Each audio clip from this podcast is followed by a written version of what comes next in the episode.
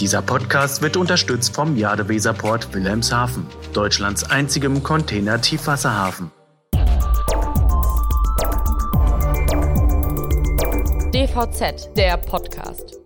Das Thema Nachhaltigkeit ist in aller Munde und auch in der Transport- und Logistikbranche bewegt sich einiges, nicht nur die Güter. Das Thema steht längst oben auf der Agenda vieler Unternehmen und Konzerne.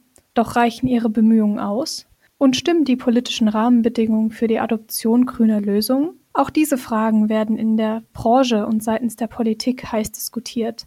Darum holen wir uns heute einmal eine andere Perspektive von außen ein, um die Umweltverträglichkeit der Logistikbranche auf den Prüfstand zu stellen. Dazu darf ich heute Freya Störmer und Mareike Staudacker, zwei Vertreterinnen von Students for Future, recht herzlich bei uns im Podcast begrüßen. Hallo Freya, hallo Mareike. Hallo, danke für die Einladung. Hallo, ich freue mich dabei zu sein. Sehr gerne, schön, dass ihr euch die Zeit genommen habt. Ihr zwei, wollt ihr euch einmal persönlich vorstellen? Mareike vielleicht zuerst? Ja, sehr gern. Also ich bin Mareike Staudacker und bin 23 Jahre alt, studiere hier aktuell in Kiel am Fachbereich Medien und mein Schwerpunkt ist da politische Kommunikation. Ja, ich bin Freier Stürmer. Ich bin auch 23 und auch Studentin hier in Kiel. Mein Schwerpunkt ist Sozioökonomik, also studiere was wirtschaftswissenschaftliches. Vielleicht erst nochmal auf persönlicher Ebene. Wie seid ihr zu Students for Future gekommen? Also ich hatte schon immer das Bedürfnis, selber aktiv werden zu wollen, weil ich durch mein Studium bedingt eben viel Presseartikel lese und aber nicht mehr nur lesen wollte, sondern auch aktiv werden wollte. Ähm, die Dramatik des Klimawandels bzw. der Klimakrise ist inzwischen ja allen bewusst. Und dann gab es ein erstes Treffen bei uns an der Hochschule von den Students for Future. Da bin ich dann ganz allein hin und wurde sofort ganz herzlich empfangen. Ja, bei mir ist es tatsächlich ähnlich. Ähm, mir war es auch wichtig, mit dem Handel zu beginnen und hier in Kiel an der Christian-Albrecht-Universität hatte sich schon länger eine Hochschulgruppe gegründet und sich zusammengefunden, um die Public Climate School zu organisieren, die erste damals. Das ist ein Bildungsformat und da wurde Hilfe gebraucht und dann habe ich mitorganisiert und bin seitdem Feuer und Flamme für die Gruppe hier in Kiel. Auch wenn man nicht äh, regelmäßig mitarbeiten kann, gibt es immer mal wieder kurzfristige Projekte, wie eben die angesprochene Public Climate School, ähm, wo wir Vorträge aus verschiedenen Fachbereichen äh, eben sammeln und wer da als Referent oder Referentin mitwirken möchte, ist auch immer herzlich willkommen. Also auch immer Beiträge aus dem Transport- und Logistiksektor. Auf jeden Fall. Wo ist Students for Future in Deutschland eigentlich überall aktiv? Also ich würde sagen, in ganz Deutschland, der Schweiz und Österreich gibt es circa 70 Ortsgruppen, die auch mehr oder weniger gut vernetzt sind. Es gibt aber noch in anderen Staaten welche, aber Fridays for Future übertrifft uns da zahlenmäßig grenzenlos. Die haben tatsächlich 500 Ortsgruppen, mit denen wir auch versuchen zusammenzuarbeiten. Aber unsere Hoffnung ist natürlich, dass wir nicht nur in den Ortsgruppen aktiv sind, sondern dass unser Diskurs auch in vielen weiteren Köpfen der Gesellschaft stattfindet. Vielleicht für manche Zuhörer und Zuhörerinnen interessant, wir haben auch noch ganz großartige andere Gruppierungen um Fridays for Future rum, mit denen sich vielleicht der eine oder andere oder die eine oder die andere mehr identifizieren kann. Es gibt zum Beispiel Scientists for Future, Parents, es gibt sogar Architects for Future, die sich immer über interessierte Menschen freuen.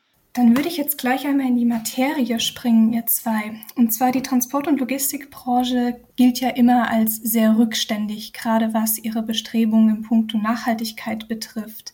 Wie bewertet ihr denn die Bemühungen der letzten Jahre? Wir sehen auf jeden Fall Bemühungen und es gibt auch viele gute Schritte, die wir mit Freuden begrüßen. Aber es muss einfach mehr getan werden und die Klimakrise so ernsthaft angegangen werden, wie sie einfach ist. Und wo seht ihr denn am meisten Nachholbedarf oder was für Handlungsempfehlungen würdet ihr der Branche aussprechen, Mareike? Also allgemein würden wir halt gerne sehen, dass es so eine Art Bewusstseinsänderung einfach gibt, ähm, wie dringlich die Klimakrise ist. Also dass alle sich irgendwo eben verantwortlich fühlen und wir auf dem gleichen Stand sind, dass wir eben nur ein kleines Zeitfenster haben, um eben effektiv Emissionen zu reduzieren. Und da freuen wir uns natürlich über jedes einzelne Unternehmen oder auch private Personen, die da auf uns zukommen, um eben für uns mit uns für Klimagerechtigkeit sich einzusetzen. Großer Punkt ist natürlich, dass wir mehr die Schiene nutzen möchten und um eben auf Lkw Langstrecken zu verzichten. Mhm. Du hast ja schon die äh, Schienenförderung angesprochen. Wie bewertet ihr da die staatlichen Bemühungen, die Schiene überhaupt auszubauen? Wird da genug getan, Freya? Also ich finde, das Ganze fällt viel zu gering aus. Nicht nur im Vergleich zur Straße, sondern vor allen Dingen auch im internationalen Vergleich. Fridays for Future und das Wuppertaler Institut schlagen vor, die Investitionen des Bundes in Schieneninfrastruktur in den nächsten Jahren zu verdoppeln auf 12 Milliarden Euro. Und uns muss auch klar sein, dass es extrem anspruchsvoll werden kann, bis zum Jahr 2035 CO2-neutral zu werden, aber dass es möglich ist. Wir haben die Chance und wir müssen sie ergreifen und vor allen Dingen aus politischer Sicht. Es geht hier um strukturelle Veränderungen und der gesellschaftliche Wille ist da. Liegt also nur in der Politik, die Veränderungen anzustoßen. Das heißt so gesehen, die Politik fokussiert sich eurer Meinung nach noch nicht genug. Ähm, genau, auf jeden Fall. Die Politik ist diejenige, die die Rahmenbedingungen eben schaffen kann, damit auch Unternehmen Anreize haben, entsprechend nachhaltig eben zu handeln. Und gibt es da Anreize, die die Politik eurer Meinung nach weiter ausschöpfen kann? Definitiv. Also im Fokus sehen wir da auf jeden Fall eine CO2-Bepreisung in der Größenordnung von 180 Euro pro Tonne.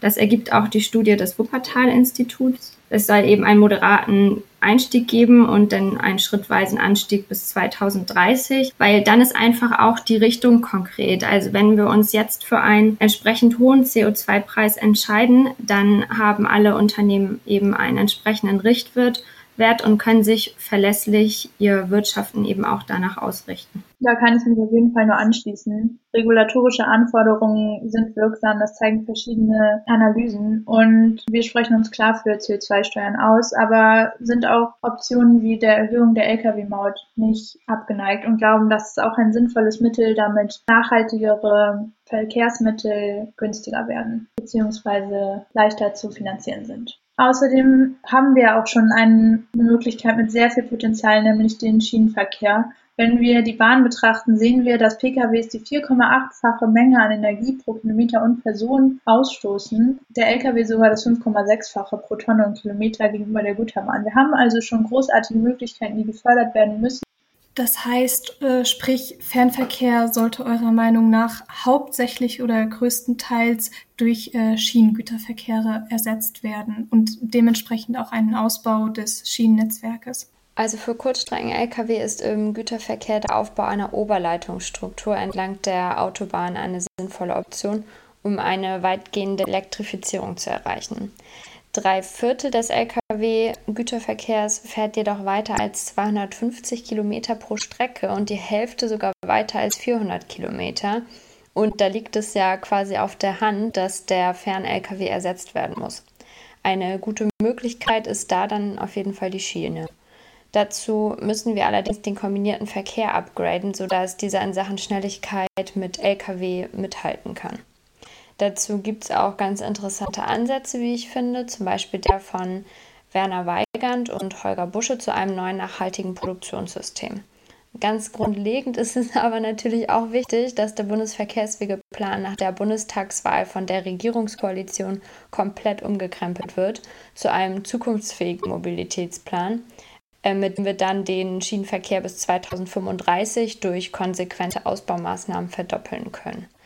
Aktuell ist das CSU-Verkehrsministerium aber leider eher ein Pkw-Ministerium, würde ich sagen. Es geht dabei ja auch nicht grundsätzlich um die Verbannung des LKWs. Es gibt großartige Möglichkeiten, Hybrid-LKWs einzusetzen und LKW, Schiene, LKW wird immer eine gute Möglichkeit bleiben. Für die letzten und ersten Kilometer sehen wir darin gute Möglichkeiten, viel CO2 einzusparen, aber auf langen Strecken muss es einfach die Schiene werden und Gerade staatliche Förderungen fehlen da in vielen Bereichen. Auch dass der schnelle Personenverkehr immer vorgezogen wird, zeigt einfach, dass viele staatliche Förderungen eher auf privilegierte Gruppen dieser Gesellschaft abzielen. Wir brauchen mehr Fokus auf Güterverkehr. Er darf nicht immer auf der Schiene warten, nur damit ein ICE vorbeirauschen kann. Und allgemein auch Projekte wie die Besteuerung des Flugbenzins oder des Dienstwagenprivileg zeigen immer wieder, wo der Fokus liegt. Und das muss sich einfach ändern. Wir brauchen eine soziale Verkehrswende.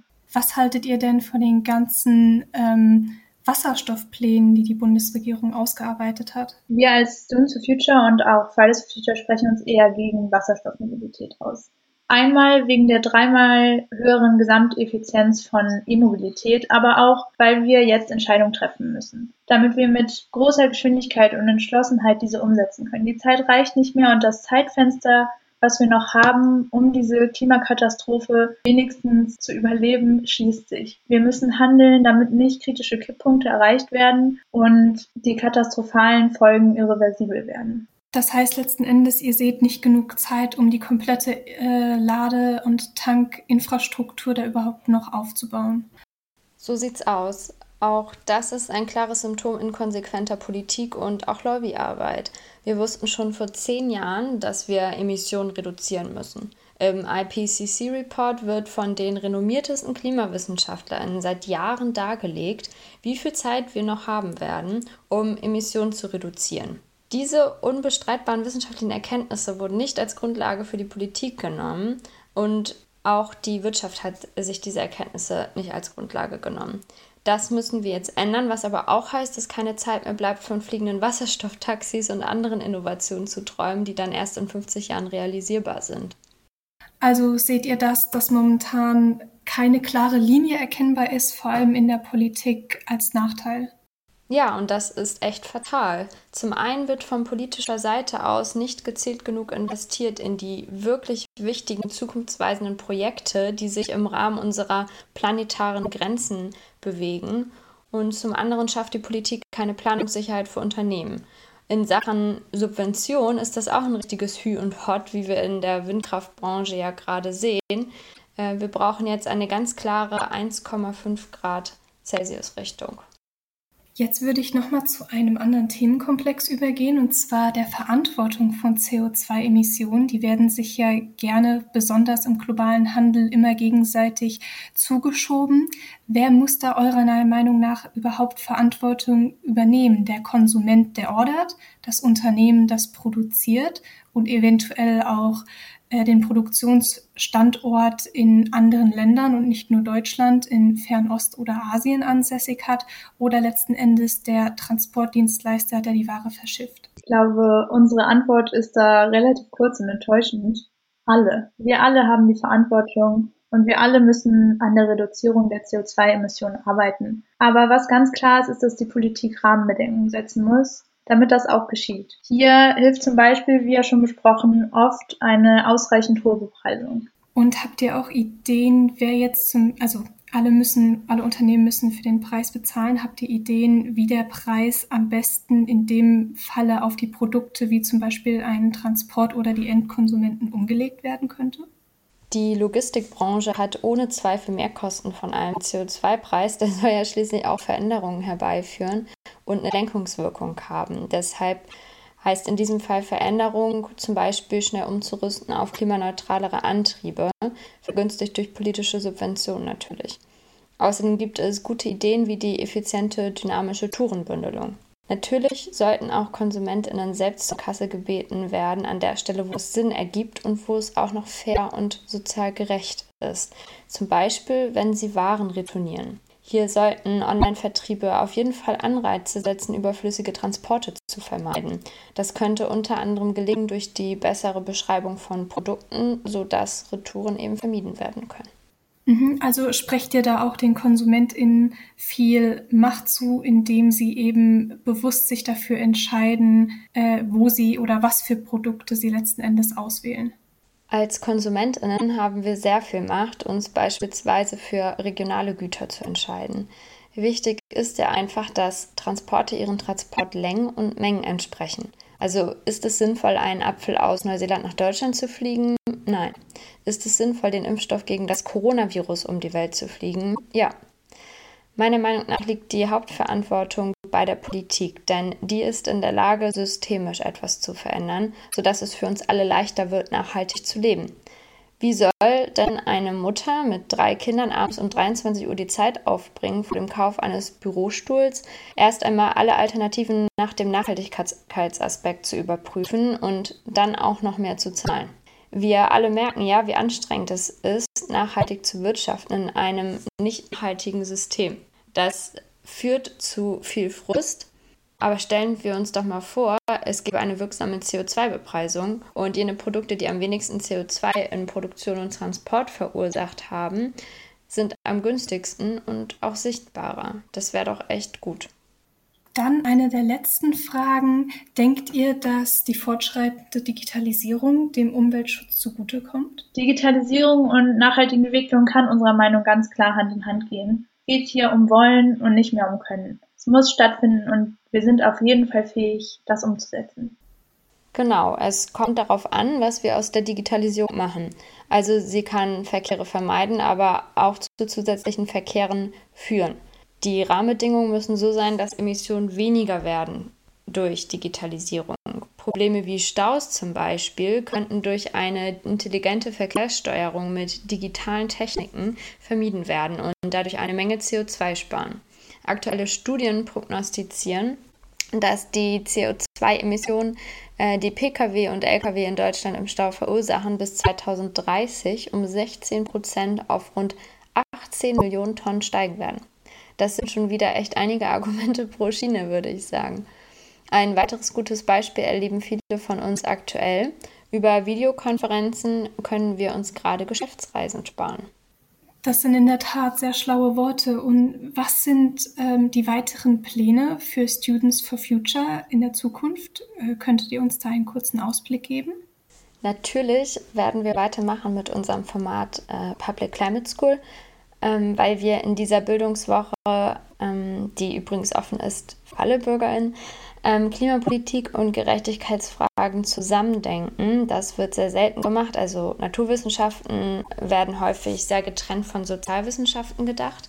Das heißt, wir beschäftigen uns in dieser Woche auch auf jeden Fall dann mit Inhalten über strukturelle Diskriminierung, Antirassismus, Feminismus und Postcolonial Studies, weil das einfach alles zusammengehört. Und Natürlich werden wir auch dafür sorgen, dass keine Politikerin und kein Politiker bei der anstehenden Bundestagswahl und den ganzen Landtagswahlen an der Frage vorbeikommt, wie wir in allen Sektoren das 1,5 Grad Ziel erreichen können.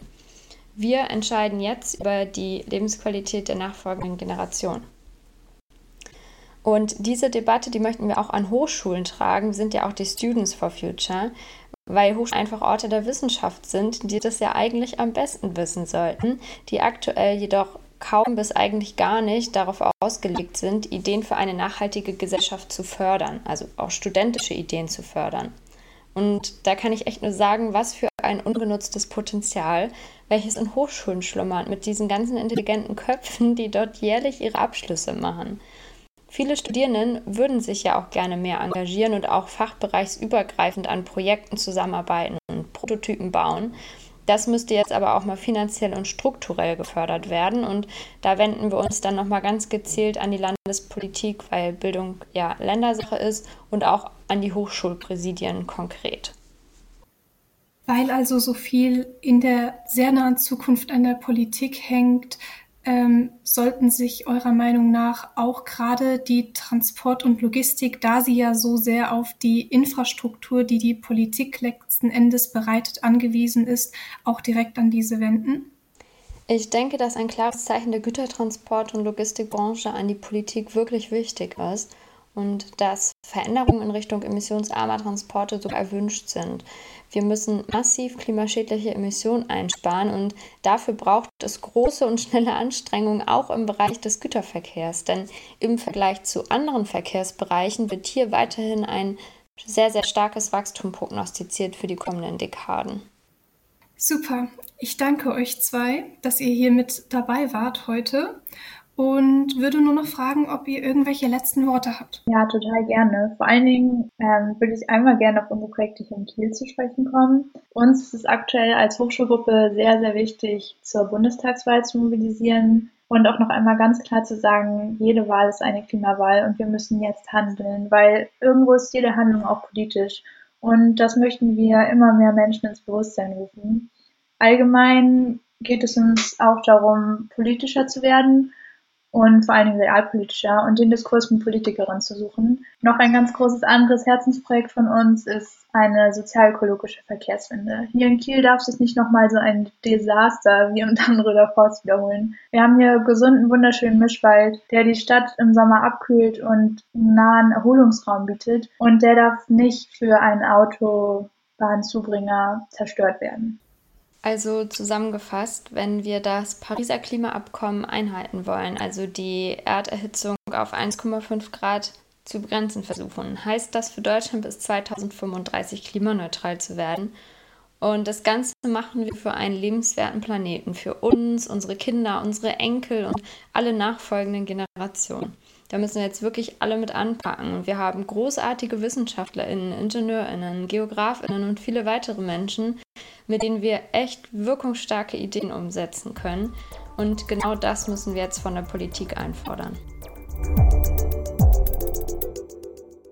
Dieser Podcast wurde unterstützt vom Jadeweserport Wilhelmshaven, Deutschlands einzigem Container-Tiefwasserhafen.